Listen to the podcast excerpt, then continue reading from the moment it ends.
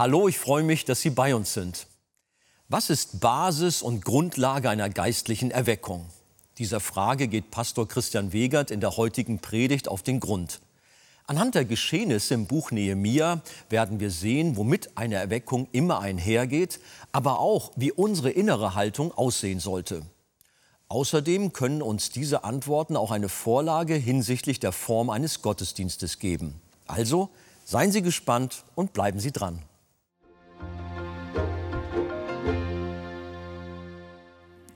Heute geht es weiter im Buch Nehemia. Wir sind in Kapitel 8 angelangt und wir sehen eine Erweckung in Jerusalem. Steht doch gerne mit mir auf und wir lesen Nehemia Kapitel 8, zunächst von Vers 1 bis 8. Und als der siebte Monat nahte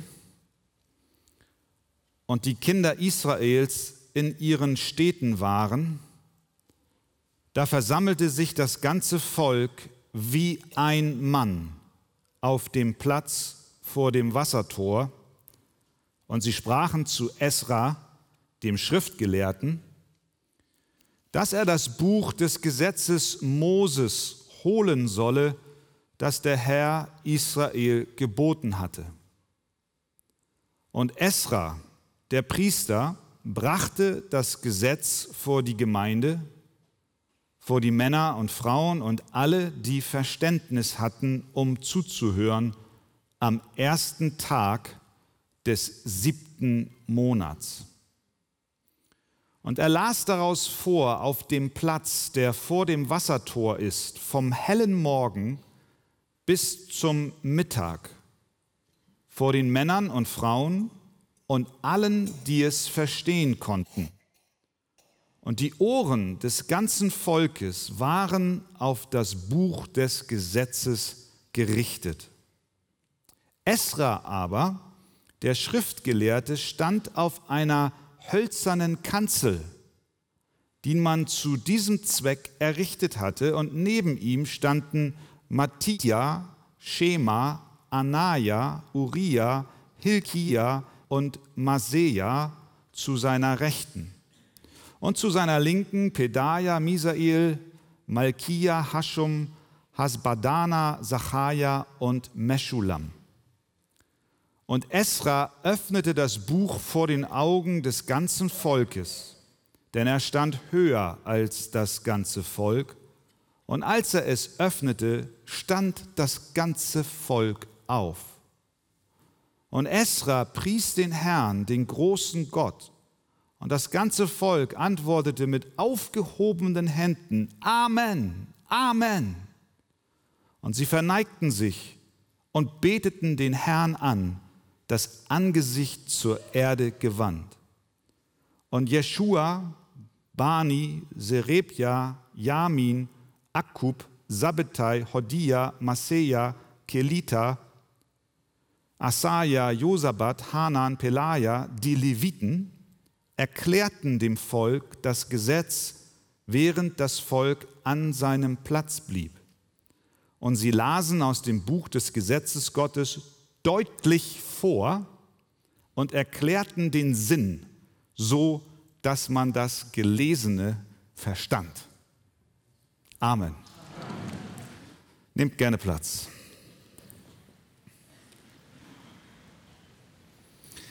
So etwas, was hier in Kapitel 8 beschrieben ist, hatte Jerusalem mehrere hundert Jahre lang nicht erlebt. Das Volk versammelte sich auf einem Platz vor dem Wassertor und sie hörten dem Wort Gottes zu, was zu einer geistlichen Erweckung geführt hat. Dieser Text kann uns, und ich glaube, er will uns eine Vorlage geben, auch hinsichtlich unserer Form des Gottesdienstes. Wir können sehr viel daraus lernen, wie sich Gläubige um das Wort Gottes versammeln sollen und mit welcher inneren Haltung sie das tun sollen. Und wir lernen auch, was Basis und Grundlage von Erweckung ist. Nicht nur zu der damaligen Zeit, sondern durch die Kirchengeschichte hindurch eine wiederholte Vorgehensweise Gottes, dass er Erweckung schickt, stets verbunden mit der Verkündigung seines Wortes.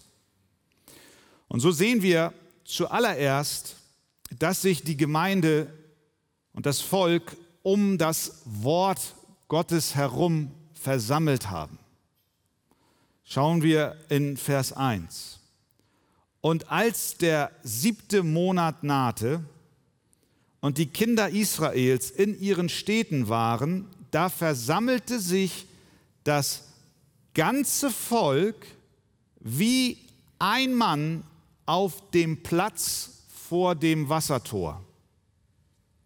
Das ist ein bemerkenswerter Bericht.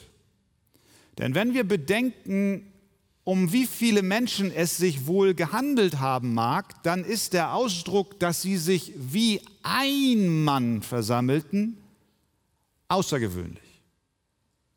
Es ist das ganze Volk, was dort zusammenkam. Und wir erinnern uns an die Liste der Heimgekehrten. Und wenn wir nur das als Anhaltspunkt nehmen, um in etwa abzuschätzen, wie viele Menschen denn dort versammelt gewesen sein mögen, sehen wir aus Kapitel 7, Vers 66, dass die Gesamtzahl der ganzen Gemeinde 42.360 betrug, ohne ihre Knechte und Mägde und so sind Ausleger sich relativ einig, dass es sich wohl um eine Versammlung gehandelt haben muss von in etwa vielleicht 50.000 Menschen.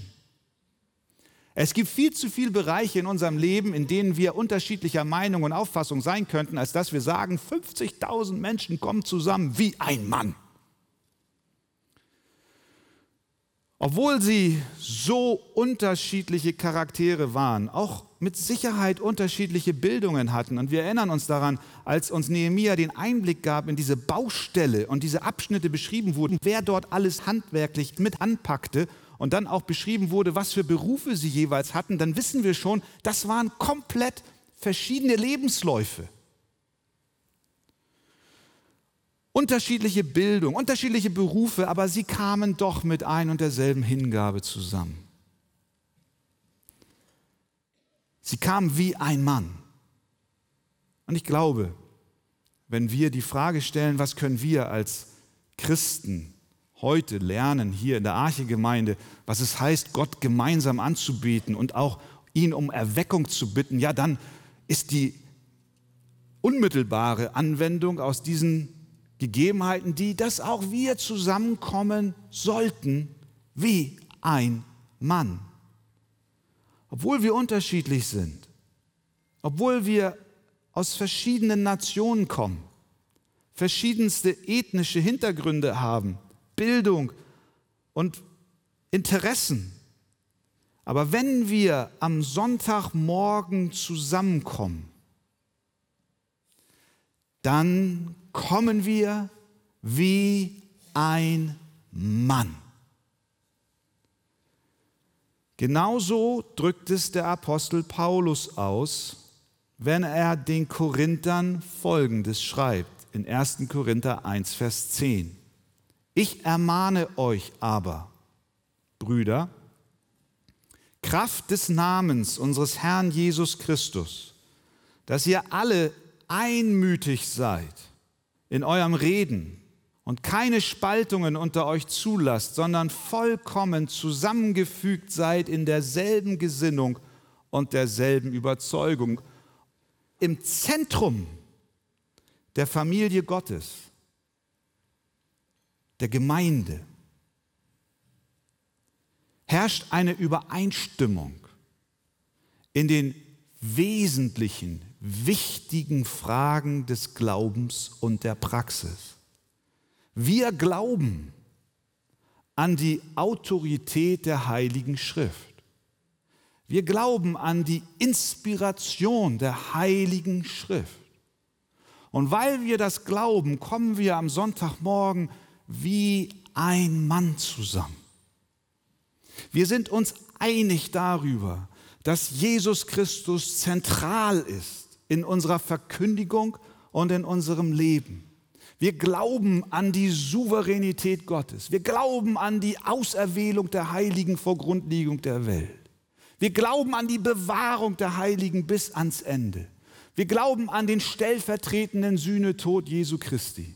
Wir glauben, dass Jesus Christus für unsere Sünden gestorben ist und begraben wurde und auferstanden ist und dass er in den Himmel gefahren ist und dass er nun zur Rechten Gottes des Vaters sitzt und von dort wird er kommen zu richten die Lebenden und die Toten. Christus wird wiederkommen.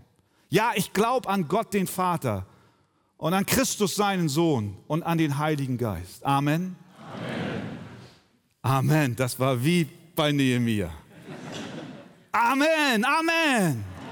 Ja, wir sind wie ein Mann in diesen Glaubensüberzeugungen. Deswegen, ihr Lieben, ist es auch nicht unwichtig, dass wir so etwas haben wie ein Glaubensbekenntnis. Denn wie sonst können wir wie ein Mann vor Gott treten? Wenn der eine sagt, Gott besteht aus einer Person, der andere aus drei Personen, der nächste aus zwei Personen. Nein, wir brauchen ein Bekenntnis. Und das fußt in der Heiligen Schrift. Und das sehen wir hier bei dieser Versammlung. Diese gemeinsamen Überzeugungen ermöglichen dem Volk Gottes so unterschiedlich auch die Menschen im Volk Gottes sein mögen, wie ein Mann zusammenzustehen.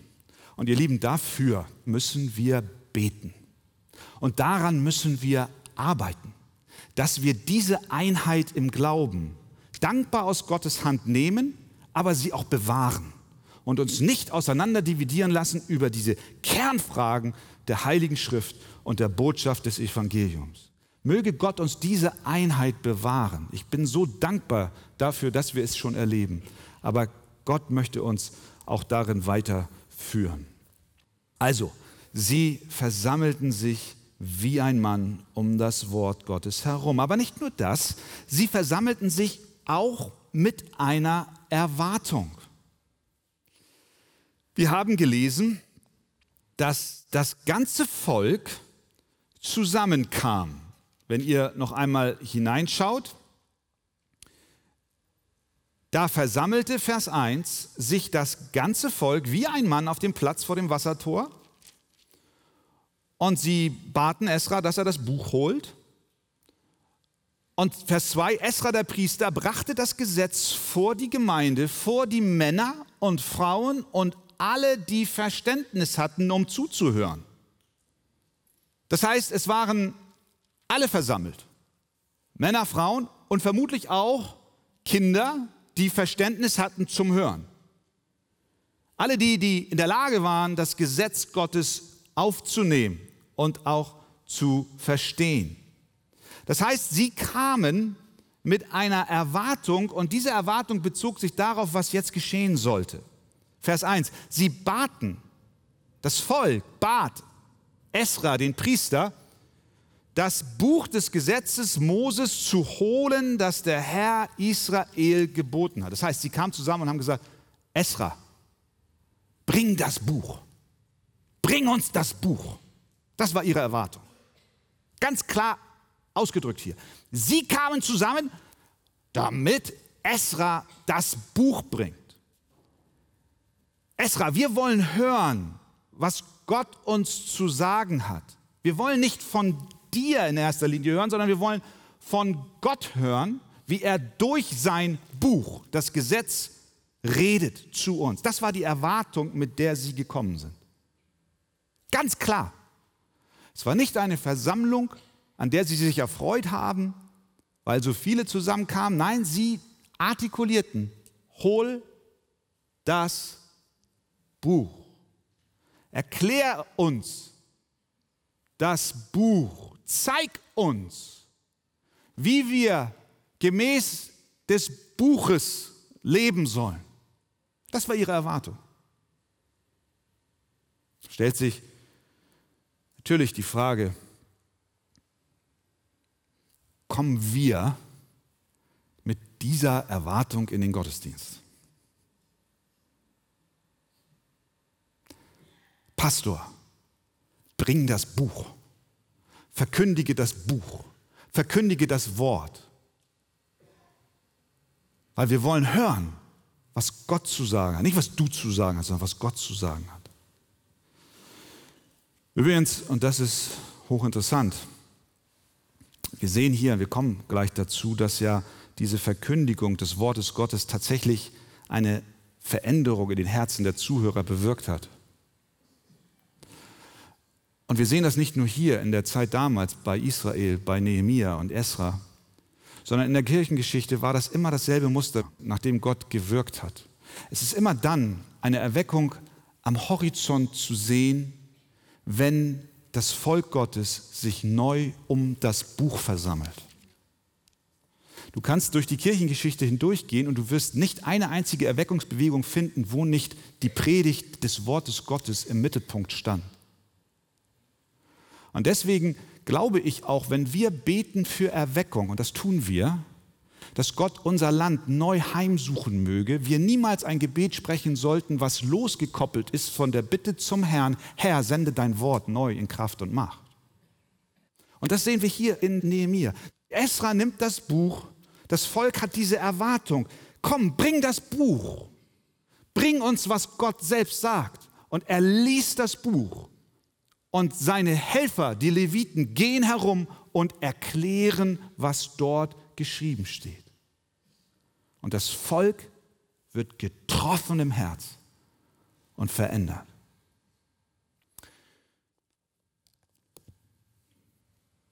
Lasst uns für Erweckung beten. Aber nie vergessen, dass Erweckung nicht in erster Linie Zeichen und Wunder sind, sondern Verkündigung des Wortes was zur Buße und Umkehr führt und Menschen mit Gott versöhnt. Also sie waren versammelt um das Wort und sie hatten eine Erwartung an das Wort.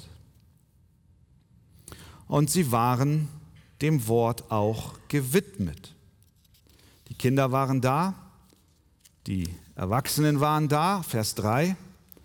Sie hörten aufmerksam zu. Dieses Gewidmetsein dem Wort Gottes äußert sich jetzt auf verschiedene Art und Weise. Zum Beispiel, dass sie aufmerksam zuhörten. Vers 3. Und er las daraus vor auf dem Platz, der vor dem Wassertor ist, vom hellen Morgen bis zum Mittag, vor den Männern und Frauen und allen, die Verständnis hatten, um zuzuhören. Und jetzt hören wir diesen Ausdruck. Und die Ohren des ganzen Volkes waren auf das Buch des Gesetzes gerichtet. Sie waren ganz und gar bei der Sache. 50.000 Menschen, 100.000 Ohren auf das Buch des Gesetzes gerichtet. Sie waren nicht abgelenkt, sie liefen nicht umher, Sie konzentrierten sich auf das, was Esra nun vorlas. Hier haben wir 50.000 Menschen etwa, die wie ein Mann sich auf das konzentrierten, was in diesem Moment ihnen so wichtig war. Es war das Wort Gottes. Warum war es ihnen so wichtig? Ja, weil es nicht ein totes Buch ist, sondern weil es das lebendige Wort Gottes ist. Weil ihnen klar wurde, in diesem Moment hier spricht nicht einer, aus einem toten Buch heraus, sondern hinter diesem Buch steht der lebendige Gott, der dieses Buch inspiriert hat. Sie glaubten daran, dass Gott redet und spricht durch sein Wort. Er war und er ist ein Gott, der mit seinen Geschöpfen kommuniziert und das unterscheidet ihn von allen anderen Göttern dieser Welt und auch von den Göttern der Völker um die Israeliten damals herum. Sie haben einen Gott, der redet und sie wollten dieses Reden dieses lebendigen Gottes hören. Anwendung für uns. Frage an dich, an mich. Wenn wir in die Versammlung kommen am Sonntagmorgen, rechnen wir dann mit dem Reden Gottes durch sein Wort, die Heilige Schrift. Rechnest du damit? Erwartest du, erwarte ich, dass der Herr uns ganz persönlich, aber auch als ganze Gemeinde anspricht. Kommen wir mit dieser inneren Haltung in den Gottesdienst und sagen, ich möchte heute hören, was Gott durch sein Wort zu sagen hat. Ich glaube, es bedarf zweier Einstellungen. Einmal muss die Versammlung mit dieser Gebetserwartung kommen und der Prediger muss mit dieser Gebetserwartung kommen. Und wenn beide Erwartungen zusammentreffen, ja, dass Gott reden will durch sein Wort, dann dürfen wir wissen, dass er sich zu dem verpflichtet, was er verheißen hat in Jesaja 55. Genau so, sagt er, soll auch mein Wort sein, das aus meinem Mund hervorgeht. Es wird nicht leer zu mir zurückkehren, sondern es wird ausrichten, was mir gefällt und durchführen, wozu ich es gesandt habe. Das Wort stand im Mittelpunkt. Sie wollten hören und sie hörten zu. Wie drückt sich ihre Hingabe zum Wort noch aus. Sie hörten mit Ehrfurcht zu. In Vers 6 wird dies deutlich. Und Esra pries den Herrn, den großen Gott, und das ganze Volk antwortete mit aufgehobenen Händen, Amen, Amen. Und sie verneigten sich und beteten den Herrn an, das Angesicht zur Erde gewandt. Da sehen wir schon die Folge dessen, was auch das Wort bewirkt. Sie neigten sich, sie verneigten beugten sich. Nicht vor Esra und den anderen auf der Plattform, das war übrigens die erste dokumentierte Kanzel in der Bibel, ein hölzerner Turm, interessant. Esra stand erhoben, sodass das ganze Volk ihn sehen konnte und auch verstehen konnte, aber im Mittelpunkt stand die Heilige Schrift. Sie neigten ihre Häupter. Das war eine Haltung, die ausdrückte, wir sind Sünder in der Gegenwart Gottes. Sie schauten nicht zu Esra, sondern zu Gott. Sie hörten Gottes Stimme und erkannten seine Autorität mit jedem gesprochenen Wort. Das war ihre ehrfurchtsvolle Haltung. Und dann, wie drückt sich ihre Widmung dem Wort gegenüber noch aus? Sie ließen sich das Wort erklären. Vers 7 haben wir eine Liste von Namen von Leviten. Und es muss wohl in etwa so gewesen sein, dass der Esra Teile aus der Schrift vorgelesen hat und dann gingen einige von den Leviten, mischten sich unter das Volk. Das Volk blieb an seinem Platz und sie gingen umher und wahrscheinlich fragten sie, hast du verstanden, was da gelesen wurde? Hast du verstanden? Und wenn sie sagten, nein, ich habe das nicht verstanden. Und dann haben sie es erklärt, ausgelegt. Es war eine Auslegungspredigt. Ich finde, hier ist ein schönes Modell dafür, wie wir es auch in unserer Gemeinde leben. Nach einer auslegenden Predigt, wie wir es versuchen, auch hier von Sonntag zu Sonntag zu handhaben, kommen natürlich Fragen. Ich habe es nicht ganz verstanden. Kannst du mir das nochmal erklären? Und je größer eine Versammlung wird, desto unmöglicher wird es für den, der die Predigt gehalten hat, all diese Fragen zu beantworten. Und deswegen hat Gott Älteste eingesetzt. Und in unserer Gemeinde sind wir dankbar für viele Hauskreisleiter, die auch unterstützend mitwirken. Dort wird auch erklärt und erläutert, was heißt das für mein Leben? Das ist, als wenn diese Leviten loslaufen und sich unter das Volk mischen und ihnen erklären, wie sie diese Wahrheiten anzuwenden haben. Und so sehen wir, dass das Volk sich um das Wort Gottes versammelt hat. Wie drückte sich ihre Hingabe zum Wort noch aus? Ja, und das dürfen wir nicht übersehen, es gab auch eine physische Reaktion. Habt ihr das gesehen? Eine körperliche. Vers 5. Esra öffnete das Buch vor den Augen des ganzen Volkes, denn er stand höher als das ganze Volk. Und als er es öffnete, stand das ganze Volk auf und Esra pries den Herrn, den großen Gott. Und das ganze Volk antwortete mit aufgehobenen Händen, Amen, Amen. Und sie verneigten sich und beteten den Herrn an, das Angesicht zur Erde gewandt. Es ist natürlich nicht ein Rezept, was wir kopieren, Copy and Paste. Aber was wir hier sehen ist, dass das Wort Gottes auch ihre Körperhaltung beeinflusst hat. Sie priesen den Herrn, riefen Amen, Amen und sie hoben auch ihre Hände. Hände heben ist nicht unbiblisch, sondern es kann ein Ausdruck auch unserer Hingabe, Ehrfurcht und unseres Lobes und Preises Gott gegenüber sein. Sie hoben die Hände, das steht da nun mal so. Und wenn du nicht so gerne Hände hebst, dann steht es da trotzdem so. Ich weiß, wir sind unterschiedlich von unseren Charakteren und auch emotional und wir wollen auch jetzt hier nicht eine Emotion schüren.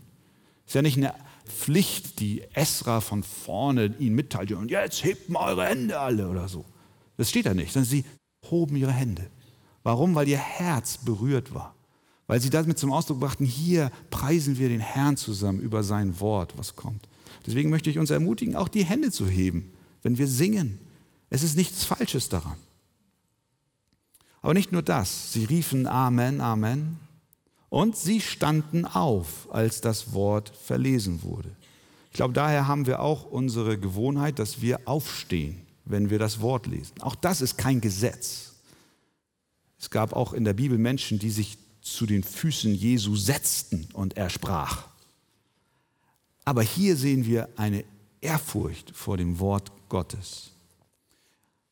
Was wir daraus lernen können, ist, dass unsere Haltung dem Wort gegenüber sich auch über unsere körperlichen Verhaltensweisen ausdrückt. Es betrifft auch das Zuhören, das konzentrierte Zuhören, das Nicht-Reden, während gepredigt wird, das Abgelenktsein, das Herumlaufen, sondern das sich versammeln und mit allen Sinnen sich auf das Wort Gottes zu konzentrieren. Das Wort Gottes stand im Mittelpunkt. Ihr Lieben, das war in jeder Erweckungsepoche so. Und wenn Gott Gnade schenkt und auch unserem Land eine Erweckung schenken wird, dann wird es nicht losgelöst sein vom Wort. Deswegen lasst uns das Wort hochhalten, denn dadurch spricht Gott zu uns. Amen.